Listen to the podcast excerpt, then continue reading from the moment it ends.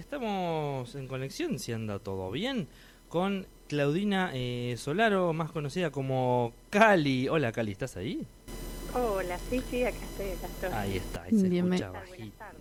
Bienvenida. Bueno, Cali, eh, Claudina Solaro, eh, nos viene a hablar sobre el taller de la UNLPAM eh, que se llama Hubo una vez, sobre el paisaje sonoro pampeano, eh, vincula nuestra música y los sonidos de la naturaleza. Cali, bueno, si querés empezar contándonos cómo surge la idea del taller para la gente, para que se ponga al día.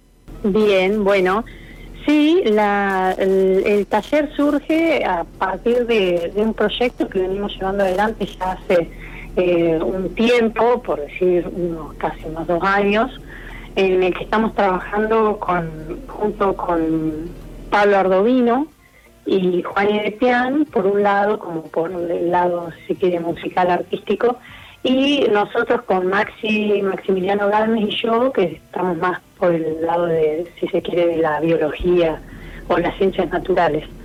Y empezamos a trabajar ya hace un tiempo con- pensando en, en un proyecto en el cual eh, se intentaba eh, llevar adelante proyectos musicales, composiciones musicales que estén relacionadas a la, la flora y la fauna nativa de nuestra provincia.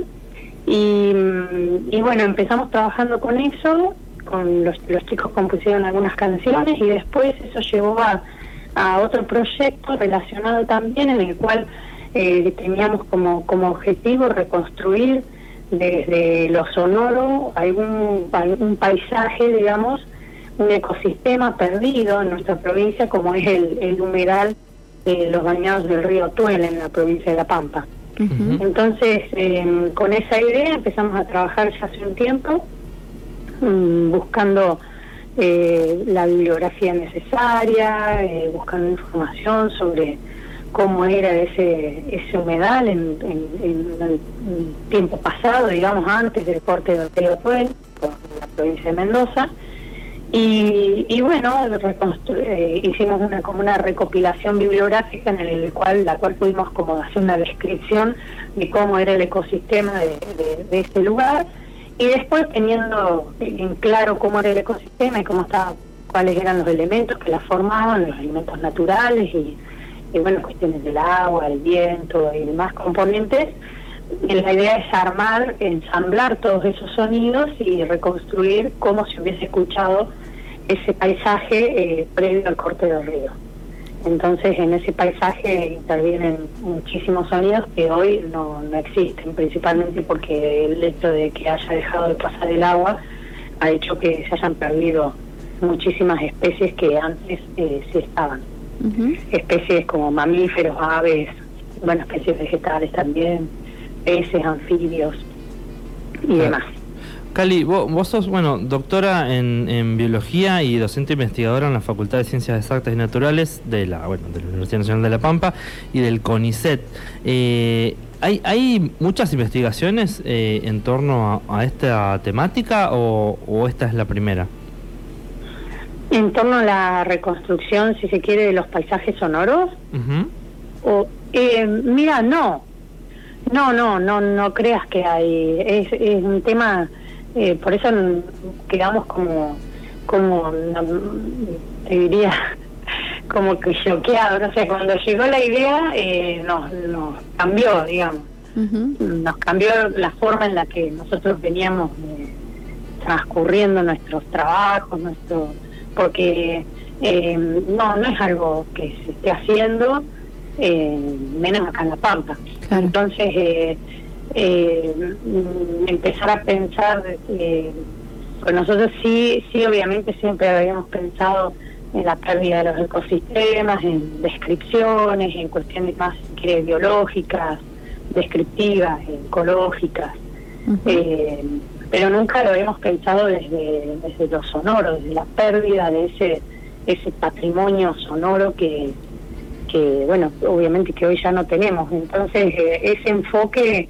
fue como revelador para nosotros y bueno, empezar a trabajar en eso hermoso. Eh, pero sí, eh, si bien nosotros con sonidos siempre hemos trabajado, porque con Maxi hemos siempre trabajamos con, eh, con las aves, eh, los sonidos eran parte de nuestra rutina, si se quiere elaborar, pero no desde, desde la cuestión de, de paisaje, desde, desde la reconstrucción sonora de algo. Así que ese enfoque es totalmente nuevo, sí. El, el nombre un poco lo como que remite a, a un cuento, ¿no es cierto? Hubo una vez, eh, medio que... Una vez hubo. Una vez hubo, eh, claro, ¿lo, lo, quisieron encarar por ahí o cómo fue? Sí, porque la propuesta es eh, reconstruir algo que ya no está y que difícilmente vuelva a estar. ustedes piensen que, por ejemplo, en esa región en esa zona, digamos, incluso acá también había yaguareté, por nombrarte una especie que hoy eh, la, pensamos, eh, la pensamos como algo que no, no podría subsistir porque el ecosistema no, no estaría preparado para sostener un mamífero de, ese tamaño, ¿no? Porque necesita, eh, bueno, áreas muy grandes, presas muy grandes, una cadena de cosas que eh, difícilmente podamos volver a tener y esa especie pueda volver a estar en estas tierras. Claro. Bueno, eh, entonces eh, es, como, sí. No, que hace poco se vio un naguaraguazú por acá. Claro, claro. Bueno, ese es, sí, sí, sí, hace, están, se están viendo algún que otro individuo de aguaraguazú en el norte de La Pampa eh, bueno, es otra especie que se consideraba totalmente perdida para esta región. Eh, entonces, una vez hubo es como eh, contar desde lo sonoro algo que en algún momento fue de acá y que nosotros mismos nos, encargamos de, terminarlo, exterminarlo.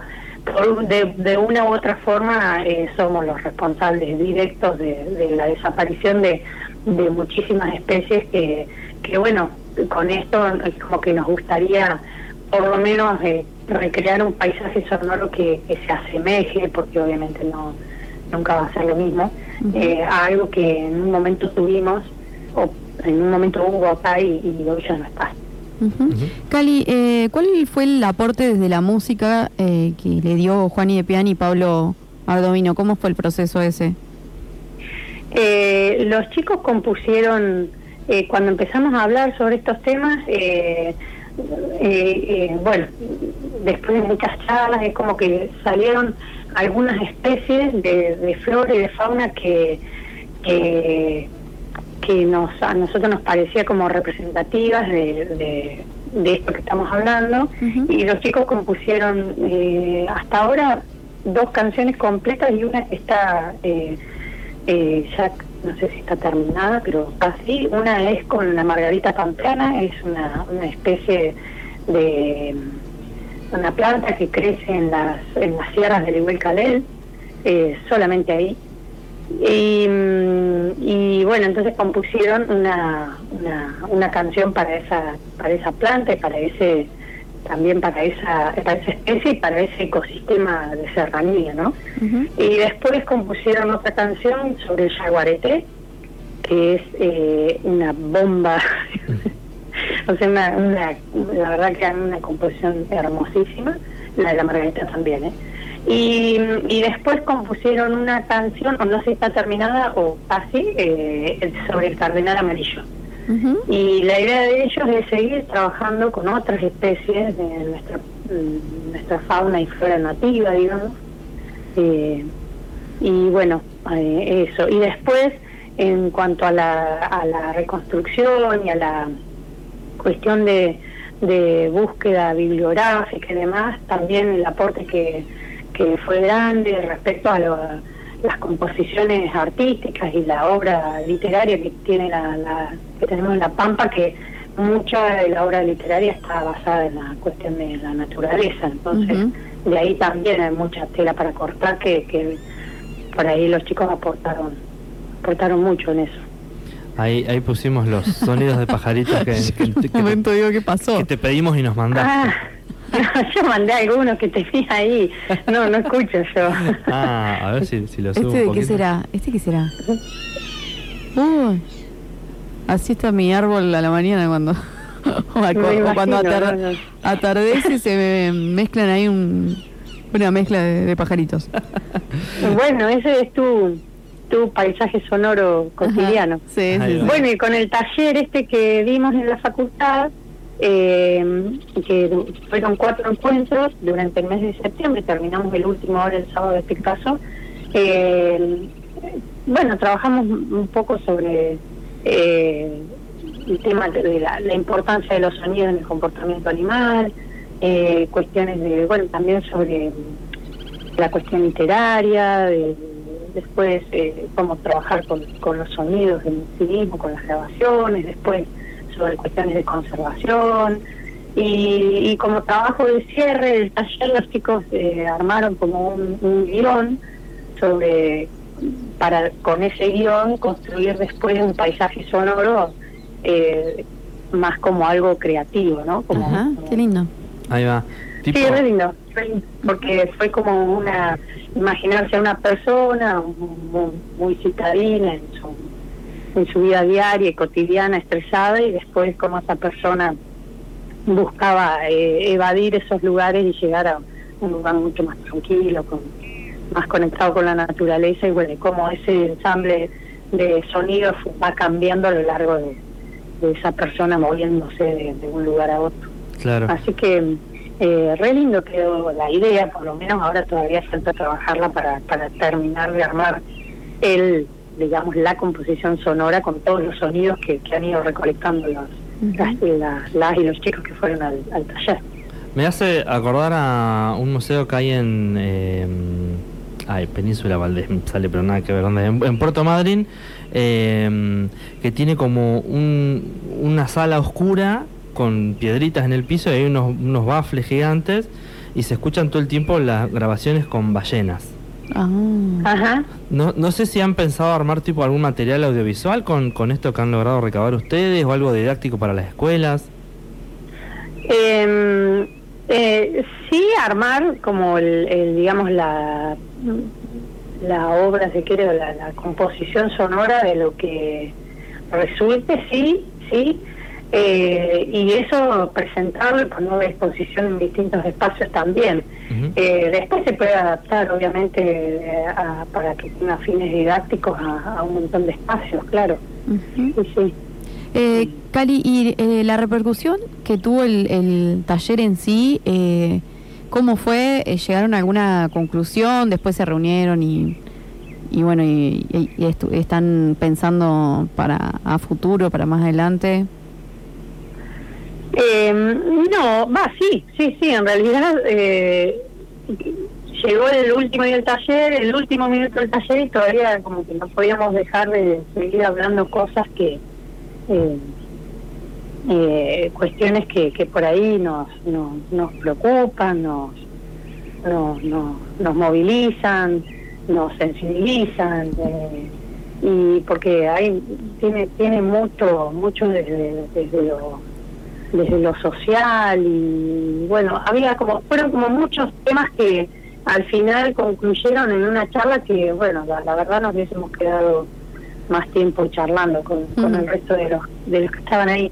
Em, como digamos eso como trabajo de cierre quedó este, esta composición sonora que, que armaron eh, los asistentes y, y bueno y queda editar digamos los sonidos que ellos consiguieron para tener el, el trabajo final digamos eh, y después, bueno, no sé, los chicos, muchos quedaron ya en contacto como para salir a hacer algunas actividades. Hay, había asistentes que venían de diferentes ramas, obviamente, no, no habían, creo que ha- había algún que otro biólogo, pero la mayoría venían de diferentes, de diferentes áreas y y bueno, y muchos con entusiasmo de, de avistaje de aves o de la cuestión más de la naturaleza, de, de conectarse un poco más con la naturaleza y demás. Ujú. Así que creo que seguirá, en algún, de algún, en algún punto seguiremos en contacto, creo yo. Ajá. Bueno, lo que decía Manu del el proyecto que hay en Puerto Madryn, eh, por ahí quien te dice, ¿no? En, en algún momento pueden hacer en, en- en alguna muestra en el Medasur. Está bueno para tener eh, tipo que sea una cámara de antiestrés y meten, ¿no? Ahí. Te metes ahí claro. en el día, en la semana, una vez por semana. Una pasadita, una pasadita. Claro, claro. Eh, y han hecho, tipo, por ejemplo, hoy el, la contaminación acústica o ya el hecho de, mm. existir como ciudad, digamos, ¿tienen idea de, cuánto se pierde con respecto, no tanto al, ustedes lo, plantearon como algo en, el pasado, ¿no? Pero como algo que está al, al lado, en la zona por ahí que no es urbana? Eh, vos decís cuánto perdemos eh, por estar contaminados eh, por el sonido de sonido trópico, digamos.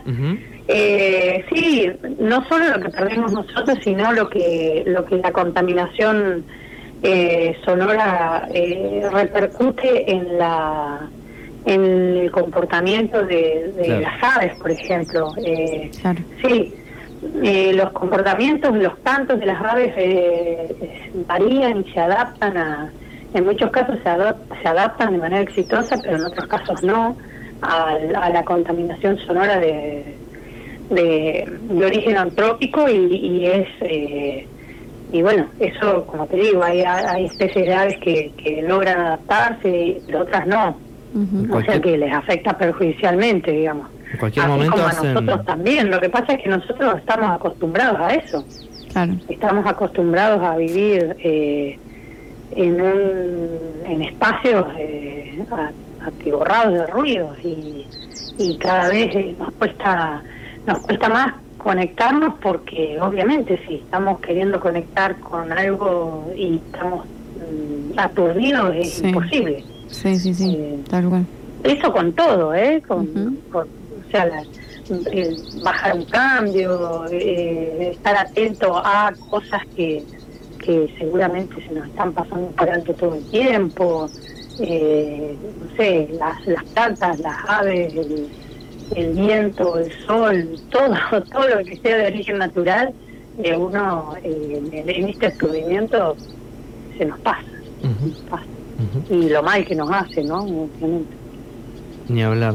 Bueno, Cali, eh, quedamos eh, en contacto para cualquier cosa que, sigan haciendo y no sé si querés dejarnos eh, alguna red o algún contacto de, de, ustedes por si se, se, interesa y quiere saber más sobre esto. Eh, sí, sí, pueden contactarnos. yo no soy muy asiduo a las redes, pero sí tengo redes. Así que Ahí a mí me pueden encontrar como Cali Solaro, tanto en Facebook como en Instagram. eh, Pablo Ardovino es, eh, en Instagram es Ardovino Pablo, creo, si estoy casi segura, y en Facebook eh, algo parecido. Su nombre y su apellido están, pero no sé en qué orden.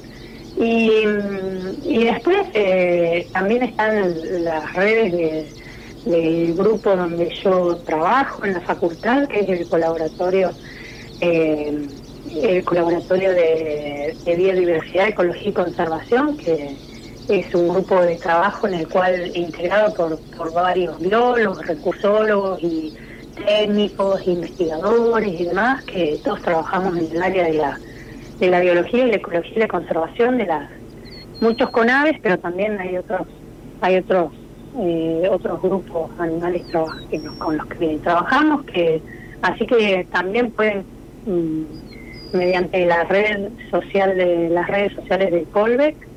Eh, también pueden localizarme a mí o a cualquiera de los chicos que, bueno, estamos todos eh, un poco trabajando en, en estas cuestiones.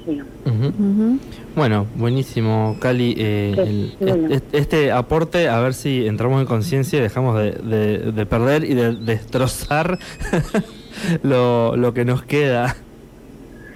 Eh, sí, sí, sí, hay muchas, eh, hay muchas acciones que son, eh, eh, si se quiere, podríamos decir mínimas, que están al alcance nuestro, y hay muchas otras que, que nos, nos exceden y bueno, y, lamentablemente tenemos que esperar a ver si eh, alguien pone las barbas en remojo como para como para cambiar realmente la, la movida. Nosotros obviamente que podemos ir haciendo eh, pequeños actos que o pequeños cambios que, que van a, mejorar y mucho, principalmente la calidad de vida de nuestra, ¿no? De, nuestra y de nuestros, nuestros hijos, nuestras familias, qué sé yo.